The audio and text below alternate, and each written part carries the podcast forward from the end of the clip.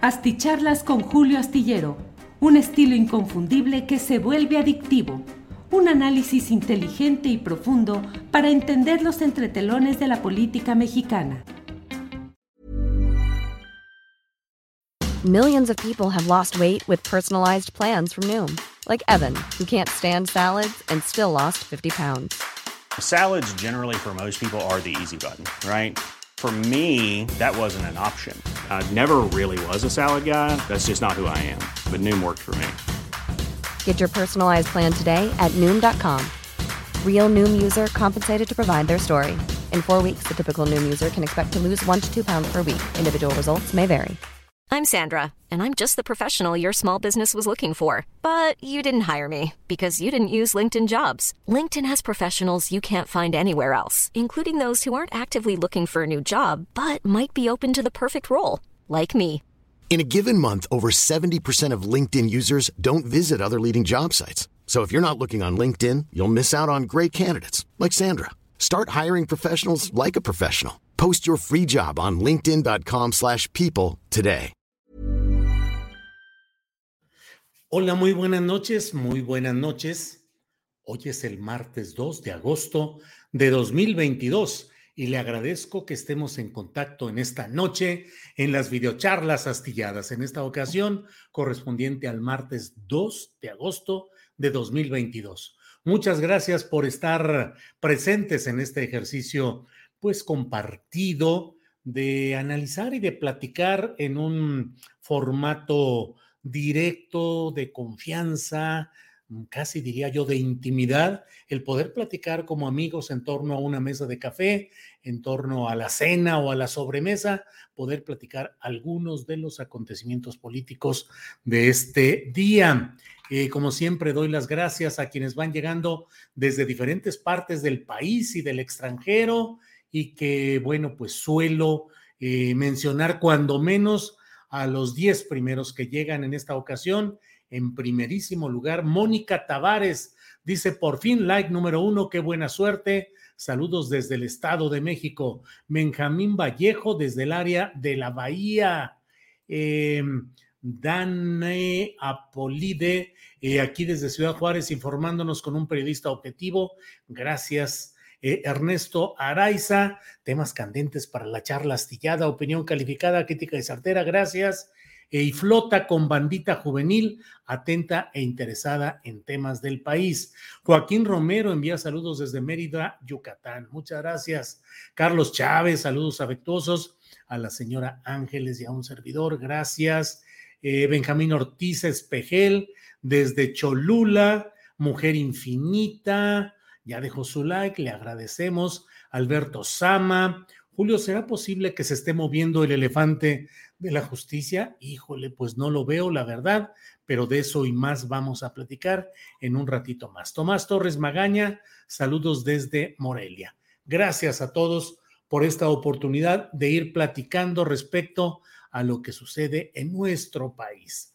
Hay muchos temas y mire, antes de que entremos al que ha dado título a esta plática, déjeme decirle que el yerno de Donald Trump, usted lo recordará, Jared Kushner, que era el comisionado del propio Trump para atender los asuntos de México y que tenía una relación extraordinaria con Luis Videgaray durante la administración de Enrique Peña Nieto, bueno, pues ha escrito un libro con sus memorias eh, y en él pues hace alguna serie de observaciones que resultan complicadas para la visión que solemos tener en México de este tipo de relaciones internacionales con Estados Unidos y particularmente en lo relacionado con eh, pues esta etapa en la que tuvieron contigüidad, fueron contemporáneos en el ejercicio del poder tanto Donald Trump como el presidente López Obrador. En este libro, es un libro de memoria sobre el tiempo que estuvo Jared Kushner en la Casa Blanca. Fue un asesor ejecutivo de, pues imagínense, pues obviamente eh, en contacto directo y absoluto con su suegro, eh, Donald Trump, pues ahí relata algunas de las reuniones que tuvo, eh, durante ese tiempo de Donald Trump con el equipo del propio presidente Andrés Manuel López Obrador.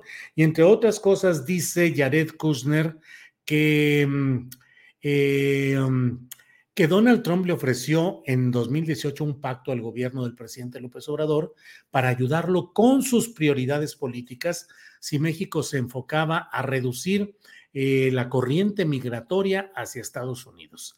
Según lo que dice el exsecretario, bueno, quien era secretario de Estado en aquellos momentos de Estados Unidos, Mike Pompeo, eh, deslizó en una reunión con Ebrard, Marcelo Ebrard, le deslizó sobre la mesa un documento en el que mostraban eh, los números de las cifras mensuales, los datos mensuales de cruces ilegales en la frontera.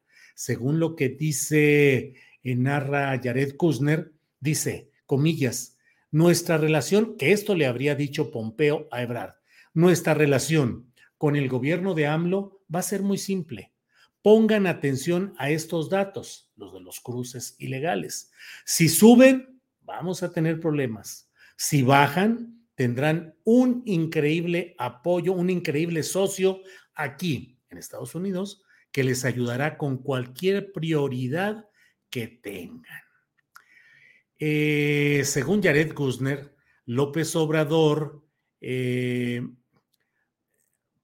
déjeme ver, primero que nada, dice, relata Jared Kushner, hice un viaje de 12 horas a la Ciudad de México para darle mi mensaje directamente a López Obrador. Si México no actuaba de inmediato para reducir los cruces fronterizos ilegales, todas las apuestas estaban canceladas, incluido el TEMEC recientemente negociado. Y dice, López Obrador prometió que le daría a Ebrard lo que necesitara para enfrentar la crisis. Consideré este compromiso como un éxito, dice Jared Kushner, quien dice que esto fue una advertencia que se tuvo que hacer en la cena de un vicepresidente, copresidente de Televisa, Bernardo Gómez, el 19 de marzo de 2019. ¿Recuerdan ustedes aquella famosa reunión en la que muchos decíamos, ¿por qué los asuntos de tan alto nivel de un que deberían merecer confidencialidad, asuntos de seguridad nacional, son tratados en la casa de el copresidente de Televisa, Bernardo Gómez. Bueno, pues eso es lo que se está publicando. Eh, dice que el número de, el creciente número de migrantes que entraban de Centroamérica e iban a Estados Unidos tenían muy enojado, molesto a Donald Trump y que entonces eh, Donald Trump puso en Twitter a finales de mayo que iba a imponer aranceles a las importaciones mexicanas. Narra Jared Kushner. No más de 10 minutos después de que Trump publicara su tweet, Ebrard me llamó desde México. ¿Qué está haciendo el presidente? me preguntó dice que Ebrard ofreció viajar a Washington para explicar lo que México estaba haciendo en esta tarea de contener la migración irregular para impedir que se, que se concretara la amenaza de los aranceles a productos mexicanos. Eh, Jared Kushner le habría dicho, según lo escrito en este libro, yo estoy en Israel y regresaré pronto, pero el secretario Pompeo y otros pueden reunirse contigo en Washington. Si vienes, tendrás una sola oportunidad, en el mejor de los casos, para cerrar el trato. Trae todos los recursos que tengas. Dice que los recursos fueron poner 25 mil elementos militares de la Guardia Nacional y recibir aún más migrantes vía el programa Quédate en México. Dice que el 10 de septiembre eh, Ebrard realizó otro viaje a Washington para presentarle a Trump los resultados del reforzamiento del control eh, migratorio. Narra Kushner, me di cuenta de que Ebrard estaba nervioso cuando entramos a la oficina oval el 10 de septiembre. Trump saludó cálidamente y le indicó a Ebrard que se sentara en una de las sillas frente al escritorio del despacho presidencial. Trump inició la conversación con Ebrard diciéndole que esa misma mañana había despedido a John Bolton de su puesto como consejero de Seguridad Nacional de la Casa Blanca por bromear al sugerirle invadir a México como respuesta a la crisis migratoria. híjole. Eh, eh, esta mañana, le dijo Trump, John vino a mi oficina y dijo, señor presidente, todo está listo, tenemos que invadir México. No están haciendo lo suficiente en la frontera sur. Y que entonces Trump le dijo, John, eso es demasiado, esa es la última gota, jamás le haría eso a mi amigo López Obrador ni al gran pueblo de México. Estás despedido. Narra Jared Kushner que Ebrard estaba estupefacto pero cuando me vio reírme del chiste, esbozó una sonrisa y se relajó. Rompiendo historia, eh, memorias, unas memorias de la Casa Blanca, el libro de Jared Kushner, quien escribe esto. Claro, es su versión, claro, es lo que él dice, claro, es lo que él dice recordar, claro que puede tener una doble intención o triple o cuádruple intención política, pero eso es lo que narra Jared Kushner usted valore si coinciden fechas, en resultados, en hechos, y bueno, pues ahí está esta información. Paso enseguida a otro de los temas eh, interesantes de este día, en particular el que ha dado título a la plática de esta noche. Hay un eh, youtubero que les debo decir que yo no tenía noticia por mi gran ignorancia de que hubiera un youtubero con toda esta presencia y esta fuerza en, ah, en las redes sociales. Se llama o se hace llamar Gusgri. Gusgri. Eh, es alguien cuyo nombre real es Jonathan Jovan Best Sámano. Vive en Tijuana y es un especialista sobre todo en bromas pesadas. Nació el 3 de agosto del 89 en Mexicali, Baja California, y su padre murió cuando era muy pequeño. Eso dice una de las referencias que hay en Twitter de todo este asunto. Tiene 6 millones de seguidores eh, y de suscriptores eh, en las redes sociales. Em, en Instagram tiene 435 mil seguidores y tiene cuentas en Twitter, en Facebook y, como he dicho, en YouTube. Eh, es una superestrella de Internet, según dicen aquí. Eh, hizo su canal de YouTube en 2006 eh, y bueno, pues parece que tiene mucha fuerza y mucha presencia. Gusgri. Bueno, pues Gusgri entrevistó a la señora Sandra Ávila Beltrán, conocida como la Reina del Pacífico. Aquí en estas, usted lo puede buscar en YouTube en la cuenta doble G, así se llama doble G, y es la cuenta de Gusgri. Ahí tiene eh, una entrevista con Sandra Ávila eh, que se titula Mi vida como la reina del Pacífico.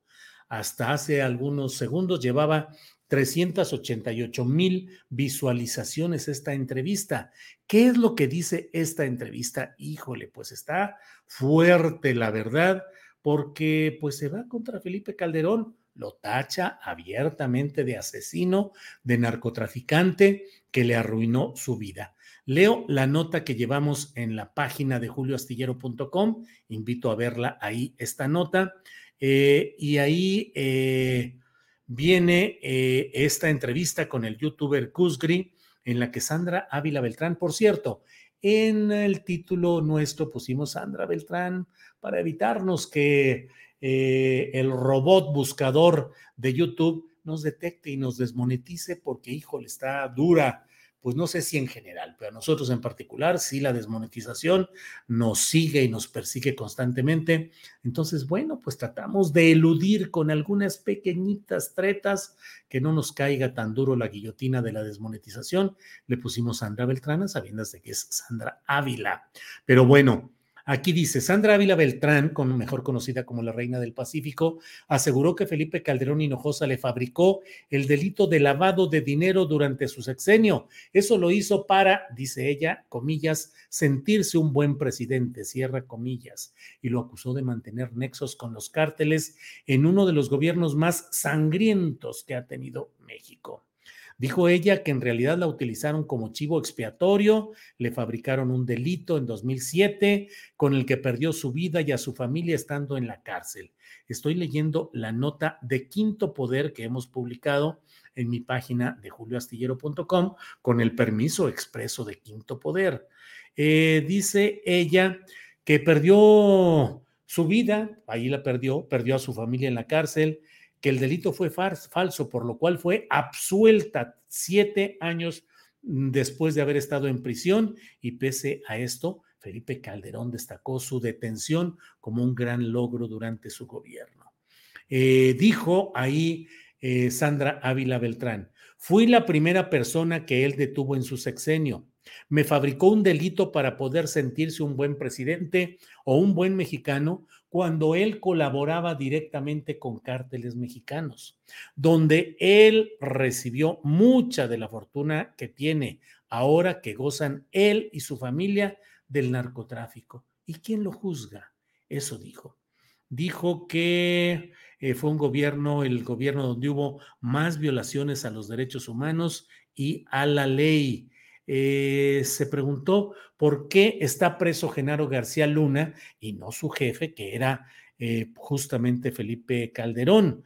Dijo que está siendo juzgado García Luna en Estados Unidos acusado de narcotráfico en colusión con una fracción del cártel de Sinaloa, pero al jefe, al máximo responsable, Felipe Calderón, no se le ha hecho nada. Abro comillas, dice eh, Sandra, tenemos muy claro a García Luna, que está siendo juzgado en México y se le han comprobado muchos delitos y es de sus principales colaboradores de Felipe Calderón. ¿Por qué García Luna es enjuiciado y Calderón no? Ay, bueno. Me destruyó la vida, dice Sandra Ávila Beltrán, las ganas de vivir y las de mi madre. Es el hombre que le causó la muerte y nadie lo juzga. ¿Quién lo castiga? Por ser expresidente, eso no le quita que fue un asesino y un narcotraficante. Eh, bueno, pues ello es, esto es lo que dice eh, ella. Eh, usted puede encontrar esta entrevista. tiene la fotografía de Gusgri y de Sandra Ávila y dice cosas de mi vida que nunca conté. ¿Por qué escogió hacer estas declaraciones con Gusgri? No lo sabemos, pero bien por Gusgri que consiguió esta interesante entrevista. Es una entrevista que se lleva un buen rato, déjeme ver, es una hora con 12 minutos. Millions of people have lost weight with personalized plans from Noom, like Evan, who can't stand salads and still lost 50 pounds. Salads generally for most people are the easy button, right? For me, that wasn't an option. I never really was a salad guy. That's just not who I am. But Noom worked for me. Get your personalized plan today at Noom.com.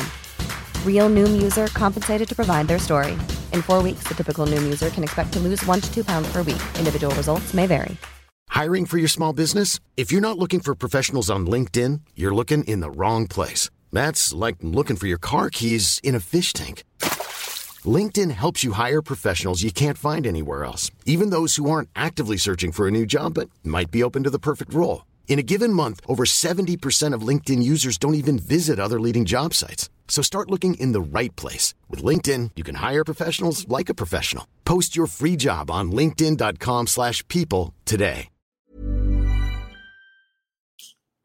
Es una hora con 12 minutos y bueno, las referencias a este tema de Calderón están en la parte final.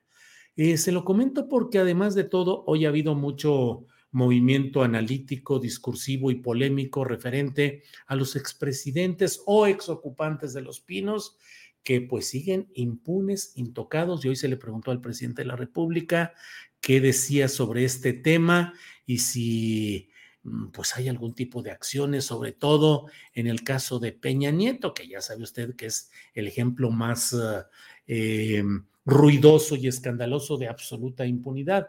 El presidente de México dijo eh, pues que él ya cumplió con su responsabilidad, que él ya había dicho que él no iba a estar de acuerdo en impulsar eh, la consignación judicial de los expresidentes. Es cierto, Lo dijo desde 2012, lo reiteró en 2018.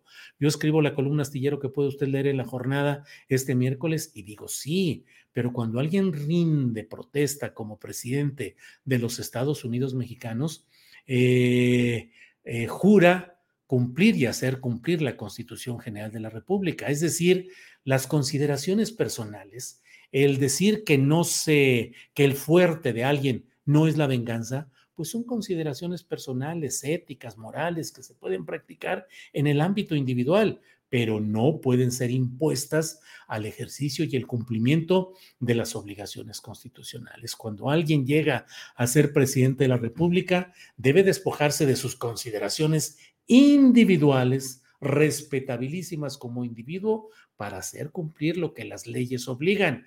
Y si diariamente nos dicen que hay una catástrofe en México, un saqueo, una corrupción horrible, pues lo menos que se debe eh, impulsar es castigo a esos personajes. Personajes que están muy identificados en, el, en los tiempos políticos recientes, en los sexenios recientes. Vicente Fox Quesada, gran saqueador del país, corruptor de México y traidor a la esperanza de democracia que se puso en sus manos y él las trasladó a sus botas. Eh, Felipe Caldeón Hinojosa, llegado al poder mediante un fraude electoral lleno de corrupción, relacionado justamente con estos grupos de Sinaloa y de muchos más, y un hombre pernicioso y nefasto para la historia de nuestro país. Enrique Peña Nieto, casi, casi el punto más alto de la corrupción obscena, convertida casi en política oficial de su gobierno, de su administración. ¿Por qué no se ha de castigar a estos personajes si alguien que roba un pollo en un supermercado o un pan en una panadería puede ser llevado a la cárcel y procesado en este México de la terrible desigualdad y de la terrible injusticia? Eh, delitos famélicos se les llama, delitos cometidos en la extrema necesidad, pero que está llena las cárceles de quienes por haber faltado a un pago de abonos chiquitos. Bueno, eso todo, eso no, sino porque es un asunto civil o mercantil, pero en otro tipo de cosas lleno de personas que con delitos ínfimos menores se pasan años y años en la cárcel y aquí porque el presidente de México dice que su fuerte de él personal no es la venganza. Por eso el país entero ha de privarse de la posibilidad de llevar a juicio a esos expresidentes. Híjole, pues considero que no. El presidente dice que, bueno, ya se puso a consideración de la sociedad la posibilidad de una consulta para enjuiciar a los expresidentes. Lo hemos dicho una y otra vez. Este tipo de hechos no pueden ser sometidos a la consulta. No se puede consultar, señores, ¿cumplo con la ley? Sí o no. No, no, no, de ninguna manera. Y la verdad es que la pregunta formulada en esa consulta, pues fue una pregunta proporcional al disparate de pretender preguntarle a la gente si quería que se cumpliera la ley o no. Por eso la pregunta es tan general, tan desdentada, tan inocua, que pues a nadie invitó a ir a votar para ese proceso. ¿Ir a votar para qué? Para que nos pregunten si se busca esclarecer. Ah, hijo, esclarecer. Nomás esclarecer no es castigar, someter a juicio, bla, bla, bla. No, esclarecer los hechos relacionados mm, por actores políticos, por cualquiera, un, regidor suplente de cualquier lugar, un síndico municipal, un diputado local, cualquiera, o un presidente de la República, para esclarecer hechos políticos, cuáles los que sean, relacionados con actores políticos eh, que puedan eh, siempre en el marco de la legalidad y la justicia, o sea, lo mismo regresar a las leyes, lo que es materia de las leyes, pues la verdad es que a nadie motivó una pregunta así que no significaba nada, aun cuando se hubieran volcado las personas a favor de esa, de sí llevar a, juicio a los actores políticos para esclarecer hechos políticos eh, en términos de legalidad y de las leyes vigentes, pues no, no, no era, no iba a ser más que darle vueltas al mismo asunto. Entonces, yo sí creo que ahí en esa materia hay un déficit en el ejercicio del poder presidencial. Dijo él hoy que incluso eh, los medios de comunicación no habían ayudado a fomentar a impulsar esta iniciativa, esta consulta, pues ya resulta un poco desproporcionado pretender culpar a esa otra monstruosidad de los medios de comunicación tradicionales dominados por los socios y aliados de esos presidentes o expresidentes de la República, pues pedirles que apoyaran una cosa así, pero es que el propio presidente de la República dijo, yo no estoy de acuerdo, la presento, pero no quiero. Ni siquiera fue a votar, estuvo de viaje en un estado del país en esa ocasión y no votó, es decir, no hubo el impulso político correspondiente a la ola de indignación social que en 2018 llevó a Andrés Manuel López Obrador al cargo, precisamente invocando la lucha férrea contra la corrupción. ¿Y qué mejor demostración podría ser que este tema? Bueno, pues ya me eché un rollo de corridito, ustedes disculparán. Agradezco a todos quienes están por aquí. Em, eh, eh, eh, Río R dice, ese Gusgri, buen entrevistador, invítenlo tantito de influencer en Zapopan a influencer en Mexicali. Pues la verdad, mm, no lo conocía, la verdad, pero bueno, tantas cosas que no conozco de lo que hay en este tipo de cosas. MSL Reflexiones nos envía un apoyo económico muy mm, llamativo, muy interesante. Muchas gracias MSL Reflexiones por ese apoyo económico que nos alienta y nos reconforta como equipo a seguir adelante. Julio pide likes, dice Rosana Román. Pónganle likes, no sean mala onda. Nos ayuda todo esto a poder tener eh, una mayor audiencia en lo que estamos aquí en nuestros programas. Eso, este es un programa que lucha cotidianamente, se los digo abiertamente, para hacer un ejercicio de periodismo riguroso, informativo, eh, con los mayores elementos de lo que es el periodismo auténtico, no, el, no, no un periodismo aventurero o simplemente deseoso de hacer escuchar a la audiencia lo que quiere escuchar para que haya muchos, muchos que estén por ahí. Eh, la verdad es que mm, eh, luchamos por ello y hemos resistido como grupo, como equipo, como tripulación astillero y yo en lo personal como eh, youtubero antiguo y como columnista, el hecho de no rendirnos ante la presión de nada y no nos vamos a rendir ante la presión de quienes nos dicen, alíñate, haz periodismo militante, alíñate en el, con el poder actual y verás cómo te llegan pues muchos beneficios en el sentido de un mayor número de visitantes o de donantes. Este es un ejercicio que vamos a mantener, el de hacer un periodismo honesto, crítico y, si nos es permitida esta vanidad, un periodismo profesional. Eh, Antonio, ¿qué dirá Felipe ZMX? Híjole, pues no sé. Em, desde Venustiano Carranza, Michoacán, se te escucha y ve con gusto. Gracias, Arturo Gutiérrez. El Refugio Vázquez dice, no tenemos fiscal en México, en la oficina de la FGR solo está el señor Tortuguerz, muy ocupado rascándose los tanates, eso dice Refugio Vázquez. Y bueno, Evil Censura, Julio, eso de la desmonetización, dice Antonio Rodríguez. Sí, nuestro programa de ayer de Astillero Informa de una a tres de la tarde, donde pusimos videos de lo sucedido en la elección interna de Morena y tuvimos muchas cosas, vas, desmonetizado.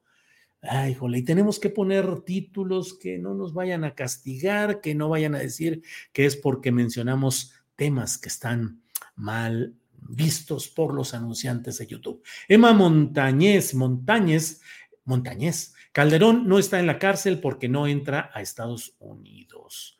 Eh, vinil, vinil stickers, dice Borolas al bote.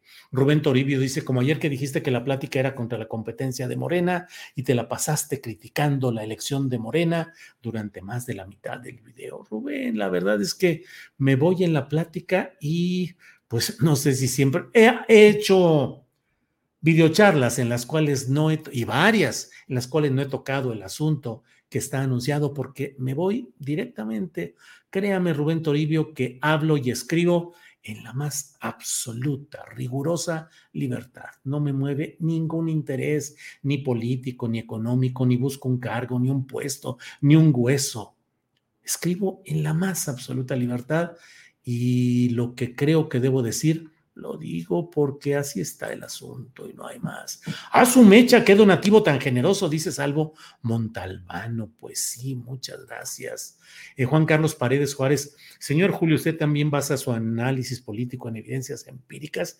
Juan Carlos Paredes, es que seguramente se refiere a esta columna reciente de Raimundo Rivapalacio en el que dice, con base en la, con base en evidencias empíricas sácatelas. No, no, no. He dicho yo que ese periodismo telepático que practica Riva Palacio y otros personajes de los columnistas tradicionales resulta no solo penoso, sino francamente risible. O sea, eh, pues, con base en la experiencia que estoy viendo, fíjense que bla, bla, bla. Bueno, bueno, pues el periodismo de opinión debe dar sus puntos de vista y decir, yo creo, yo considero, yo opino esto así, así, así, y adelante. Pero ya cuando se le quiere dar carácter científico y carácter académico y decir, con base en experiencias empíricas, se está viendo que bla, bla, bla con base en, en lo empírico, evidencias, eh, bla, bla, bla. No, porque además es ese periodismo telepático que cree la posibilidad de atravesar los muros de Palacio Nacional, de las oficinas